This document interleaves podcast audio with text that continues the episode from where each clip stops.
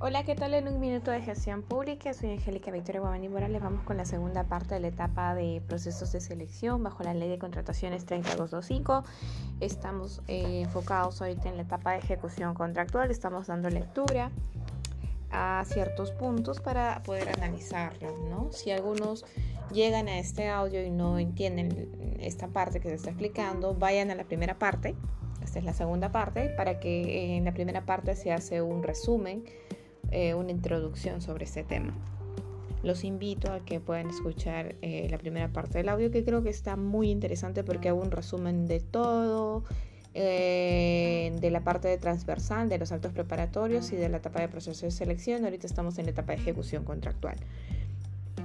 En esta etapa nosotros estamos hablando del contrato, que es un documento a través del cual se va a formalizar el acuerdo entre dos o más partes.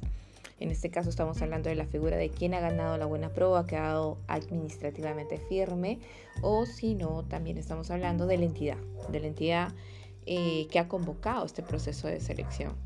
Entonces eh, eh, vamos a, llevar a cabo para que, para que se ejecute la prestación, vamos a crear, regular, modificar o extinguir esta relación jurídica patrimonial proveniente, proveniente perdón, de, una, de un proceso de selección que ya los hemos mencionado efectuado por la entidad a través del cual intervienen varios postores y ha salido un solo ganador, al que se le va a adjudicar la buena pro o va a quedar administrativamente firme. Esto lo vamos a encontrar positivizado dentro de la ley de contrataciones 3225 en el numeral 32 1 del artículo 2 de la ley de contrataciones. ¿Qué dice el artículo 32, este, el numeral 32.1? El contrato debe celebrarse por escrito y se ajusta, sí o sí por escrito, y se ajusta la proforma incluida en los documentos del procedimiento de selección con las modificaciones aprobadas por la entidad durante el mismo. Cuando yo hago un proceso de selección, eh, este proceso de selección, cuando ya está colgado en el CAC, el CAC da facilidades, podría decir que da facilidades, creo que no es la palabra correcta, eh, pero simplifica de cierta manera estas actividades porque mm, establece formatos estándares de cada proceso para que yo pueda hacer la etapa de ejecución contractual, ¿no? Establece cuáles van a ser puntos, puntos claves que tiene que llevar un contrato. Ahora, ¿cuáles son los sujetos de la relación contractual? Como ya lo mencioné, son dos los sujetos de la ejecución contractual. El titular de la entidad, o funcionario competente que sea, haya sido eh, asignado, existe un documento, una resolución directorial que le ha ofrecido esas competencias o una resolución administrativa, de que está obligado a firmar y también el otro obligado, como ya lo mencionamos, es el postor ganador de la buena pro cuando ha quedado consentida o administrativamente firme se denomina este, contratista, representante por el propietario o autoridad de la empresa ganadora en el caso de que sea una persona natural o por el representante legal en el caso de que sea una persona jurídica. En aquellos casos en los que haya distribuido o prorrateado la buena prueba entre dos o más partes, el reglamento señala que se formalizará un contrato para cada postor. Eh, también aquí, acá vamos a ver más adelante los eh, consorcios, si no me equivoco lo vamos a observar acá. O sea, hay que quede como objetivo. Cuando, cuando, por ejemplo, hay un proceso de selección que pueden ser montos tan grandes que tal vez una empresa necesita también a otra empresa y estas dos empresas se, por así decirlo, va a recién realizar un convenio o por, en términos simplificados se juntan. Entonces se hace un convenio consorcio. Y ese convenio consorcio se eleva a nivel notarial eh, se presenta dentro del proceso de selección y está ganando como consorcio. Entonces, estas dos partes que nos explican acá, el reglamento señala que se formalizará un contrato por cada postor. Dentro de este eh, convenio consorcio se establece quién es el responsable, eh, se establece cuántas, cuántos activos está involucrando a esta empresa y a la otra empresa. Las dos empresas son, son responsables solidarios, solidarios también en este caso. ¿Cuáles son los requisitos del contrato bajo, esta, bajo la ley de contrataciones? Bueno, también lo vamos a encontrar en el artículo 32, eh, numeral 3 de la ley, eh, que señala que los contratos deben incluir necesariamente y bajo responsabilidad cláusulas referidas a las garantías, eh, también anticorrupción, solución de controversias y resolución del contrato por incumplimiento. los contratos regulados por la presente norma incluye innecesariamente y bajo responsabilidad las cláusulas referidas. Las cláusulas siempre van a ser, como ya lo mencionamos, garantías anticorrupción, solución de controversias y resolución del contrato por incumplimiento, conforme a lo previsto dentro del reglamento. Cuando manejamos la ley de contrataciones tenemos la ley y el reglamento. Vamos a trabajar las dos eh, a la par. ¿Cuál es el contenido que tiene que tener el contrato? Está conformado por el documento que lo contiene, por ejemplo, los documentos del procedimiento de selección que establezcan reglas definitivas para cada proceso, la oferta, qué promesa, o sea, dentro de esta oferta, qué, qué es lo que ha prometido. ¿no? Así como los documentos derivados del procedimiento de selección que establezcan obligaciones para las partes. ¿Qué obligación tiene esta parte y yo con la otra parte? Eh, esto también lo vamos a encontrar dentro del artículo 138 del reglamento numeral 1. El contrato va a incluir bajo responsabilidad cláusulas eh, referidas a garantías anticorrupción, solución de controversias y resolución por incumplimiento. 138.2. Ese es el contenido que tiene que tener el contrato. Pero también yo tendría que hablar, por ejemplo, eh, por ejemplo, cuando hablamos de los requisitos, estamos hablando del artículo 32.3, el numeral 32.3. Y cuando hablamos del contenido del contrato, lo vamos a encontrar positivizado dentro del reglamento de la ley, que viene a ser el artículo 138, numeral 1. Cuando hablamos de la negatividad de contratar por parte de la entidad, o sea, por ejemplo, en el otro en el otro audio se explicó, ¿no? Se explicó, por ejemplo, yo puedo contratar si yo soy una de las partes y digo, yo soy la persona, perdón, el postor que ha, que ha ganado, que ha obtenido la buena pro. En ese caso, ¿me puedo negar a contratar? No, yo tengo la obligación sí o sí de contratar, porque cuando se ha dado el proceso de selección, eh, dentro de, las actividades eh, programadas, que se llama el cronograma de actividades, hay un punto en el cual yo he presentado una carta que me, de compromiso, una carta en el cual sí o sí, si yo gano la buena pro, tengo que eh, resolver ese contrato, más que nada, perdón, tengo que firmar el contrato con la empresa eh, que está realizando y si no, yo tengo una sanción, una sanción que más adelante la vamos a explicar. Pero ¿qué pasa si la entidad no puede contratar? ¿Qué nos dice la literatura? La literatura es clara en este punto. La entidad no puede negarse a contratar salvo por razones de recorte presupuestal correspondiente al objeto eh, en materia de procedimiento de selección por normas expresas. También o por desaparición de la necesidad debidamente acreditado. ¿Qué quiere decir? Por ejemplo, nos está diciendo, ya, hay recorte de presupuesto en este momento, o no tengo presupuesto. Ahora, eh, ¿estaría bien hablar de que no tengo presupuesto, recorte presupuestal? No. ¿Por qué? Porque uno de los... A ver, si hablamos, yo como logístico no puedo decir que no puedo contratar porque no tengo presupuesto. ¿Saben por qué? Porque cuando yo he lanzado el proceso de selección según la ley de contrataciones, los requisitos de eh, eh, realizar una convocatoria de un proceso de selección, cualquiera que sea, o procesos especiales, es que en los actos preparatorios, porque estamos hablando de una línea transversal, actos preparatorios, proceso de selección y ejecución contractual. En actos preparatorios yo he certificado, quiere decir que he corroborado que tengo esa disponibilidad presupuestal con el área de presupuesto, o sea, con planeamiento. Entonces, planeamiento me ha dicho, sí, ya certifiqué. Cuando yo certifico, hay garantía de que hay presupuesto para realizar aquella, aquel proceso de selección. Entonces, la palabra entonces no podríamos hablar que no tengo presupuesto. Podríamos decir que ha habido un recorte presupuestal.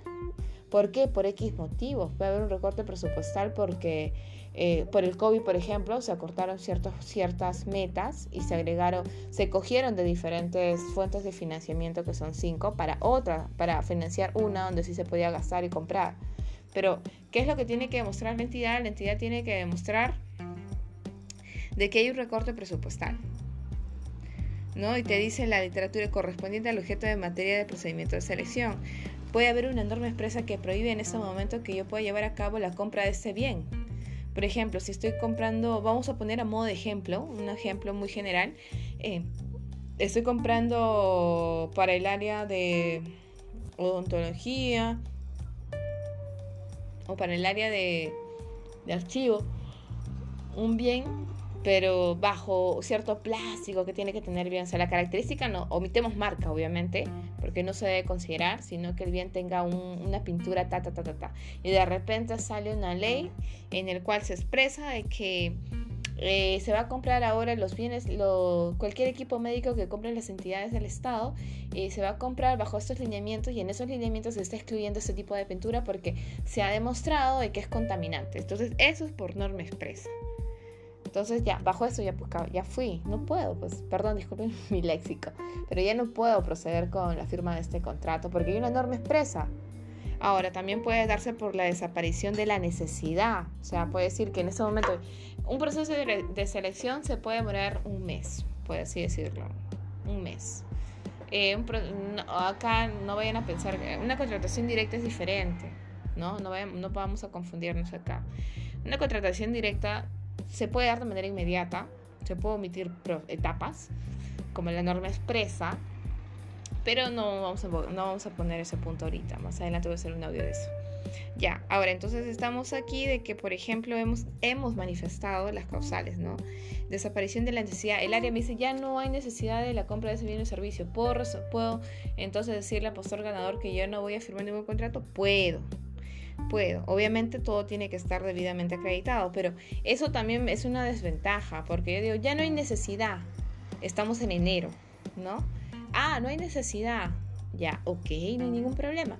Yo, eh, puede ser que el área usuaria me diga, no, en julio me da un requerimiento de ese bien, y este, me dice, no, necesito comprar esto, eso, eh, el mismo bien, ¿Y yo qué le puedo decir en este caso? ¿Qué me dice la ley de contrataciones? ¿Puedo comprarlo? No, porque supuestamente en un momento determinado no hubo la necesidad. ¿Y qué dice la ley? Que cuando tú, este, cuando tú, por ejemplo, dentro del objeto de la materia del proceso de selección, eh, te niegas a contratar con, con el postor que ha ganado este proceso, porque ya desapareció la necesidad, está vetado durante todo ese año fiscal. Entonces, ¿tú cuándo puedes volver a, a solicitar este, eh, este bien en base a la necesidad que tienes como área usuaria el próximo año.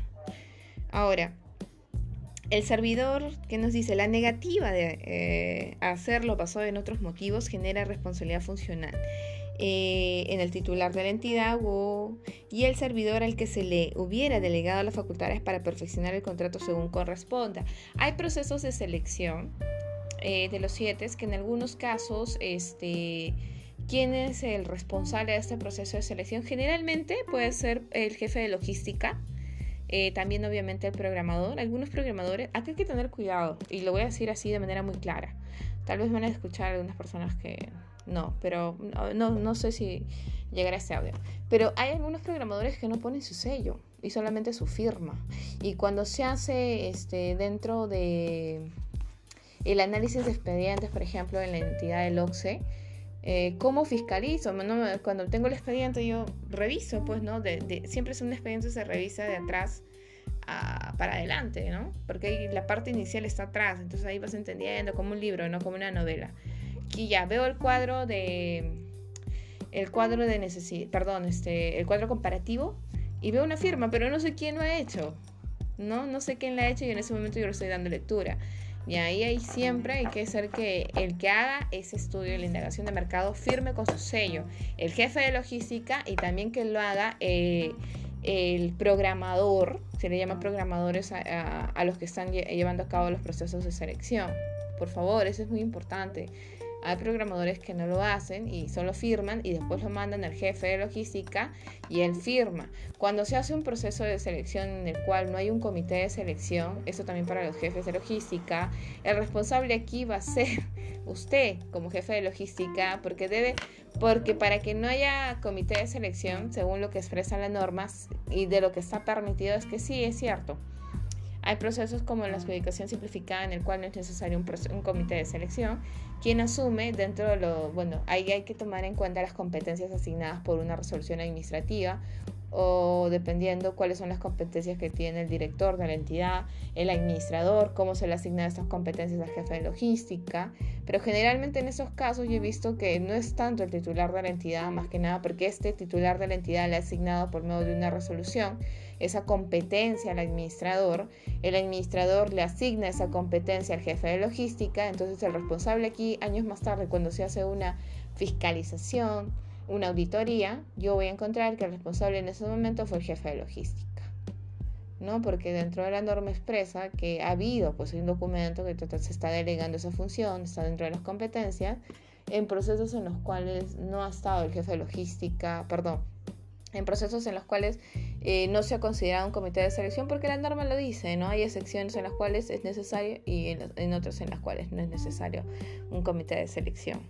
Y es por eso que este artículo te dice, ¿no? Entonces, eh, eso lo vamos a encontrar, más que nada la negativa a contratar de la parte de la entidad, lo vamos a encontrar en el artículo 136, eh, numeral 2. Ya pues, incumplimiento del postor ganador para perfeccionar el contrato, lo que les mencioné. ¿Qué pasa en caso de que el postor ganador de la buena pro se niegue a suscribir el contrato? Entonces, ¿son pasibles de sanciones? Sí. Salvo imposibilidad física o jurídica sobrevenida al otorgamiento de la buena pro.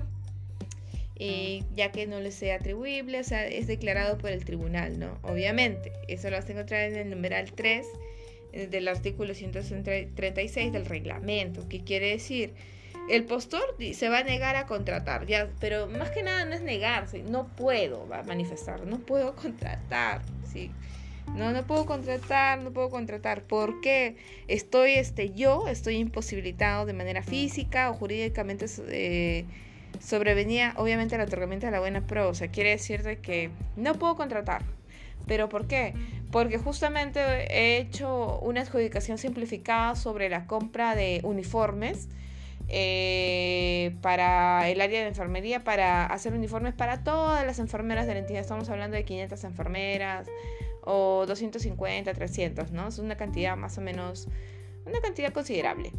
Entonces, este, no puedo porque mi taller mi taller eh, se ha incendiado ayer. Entonces no voy a poder cumplir con los plazos que estipula eh, la ley de contrataciones para llegar a, pactar este acuerdo, ¿no? Y obviamente voy a, al no, incumplir, al no cumplir con los plazos, voy a ganarme penalidades, pero en este momento no puedo responder. Allí también hay un caso, ahí también hay que hacer un análisis, porque la ley de contrataciones te explica. Cuando uno, yo critico mucho y tal vez, tal vez, eh, bueno, estoy en una etapa de formación, así que sí me puedo equivocar.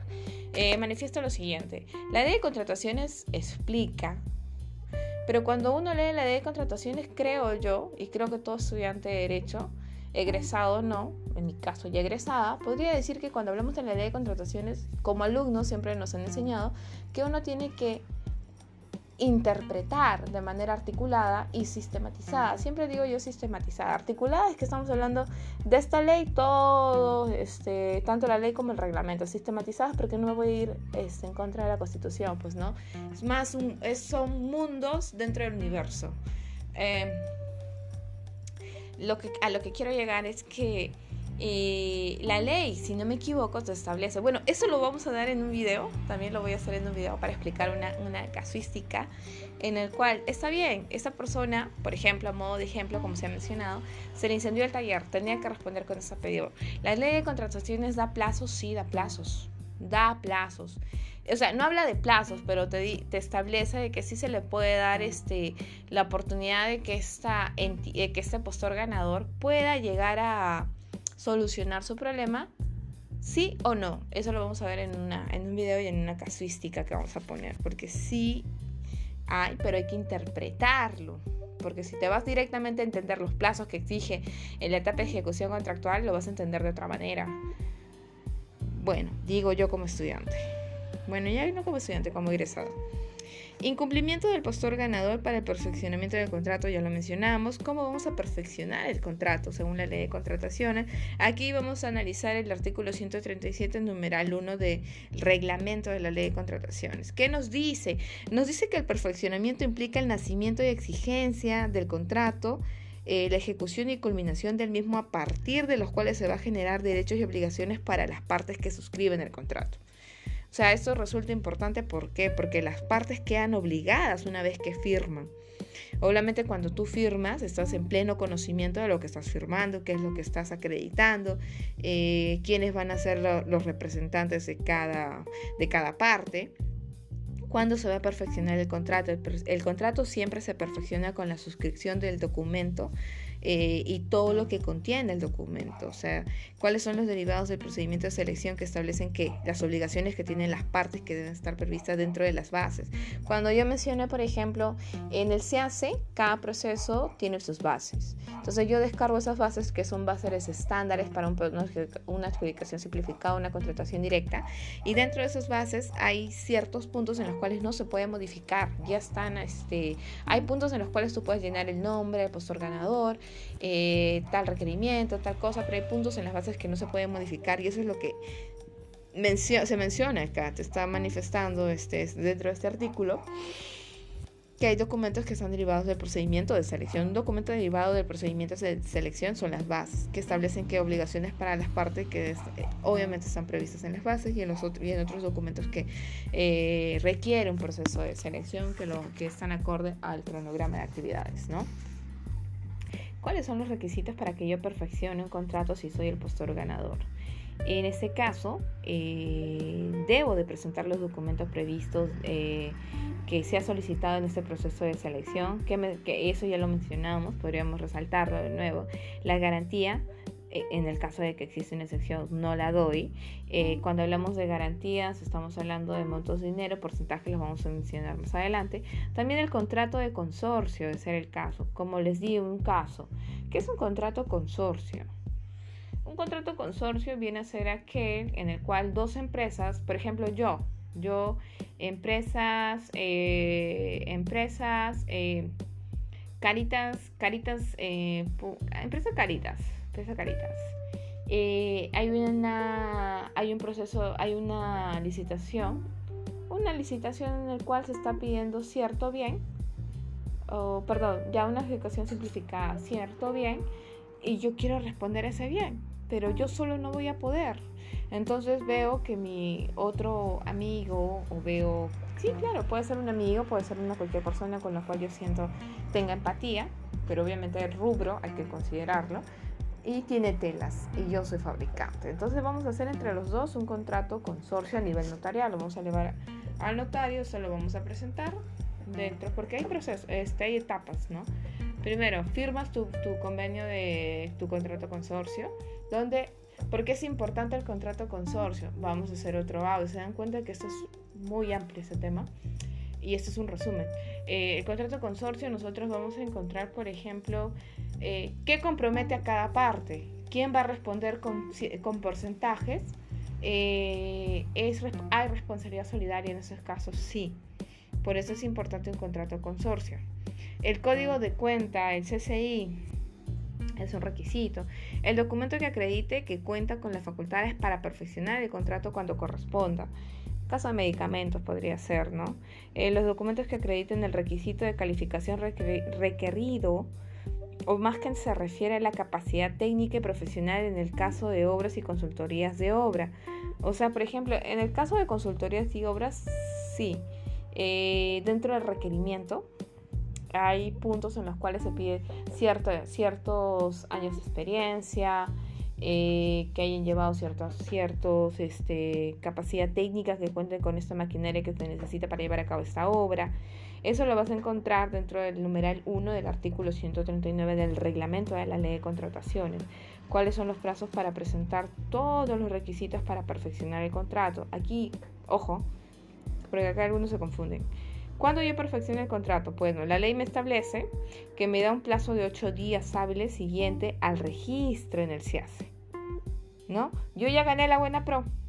¿Ya? Entonces, ¿qué dice la ley? Ya. Yo estoy pendiente, pues obviamente porque he postulado. No es como cuando uno postula un trabajo, estoy pendiente, ya. Voy a revisar mi CIACE. ¿Quién ganó la buena pro? Yo gané la buena pro. ¿Cuánto me da este? ¿Cuánto tengo de plazo? Tengo, tengo de plazo 8 días hábiles al registro. Si hoy día colgaron y hoy día lo vi, la contabilidad empieza mañana.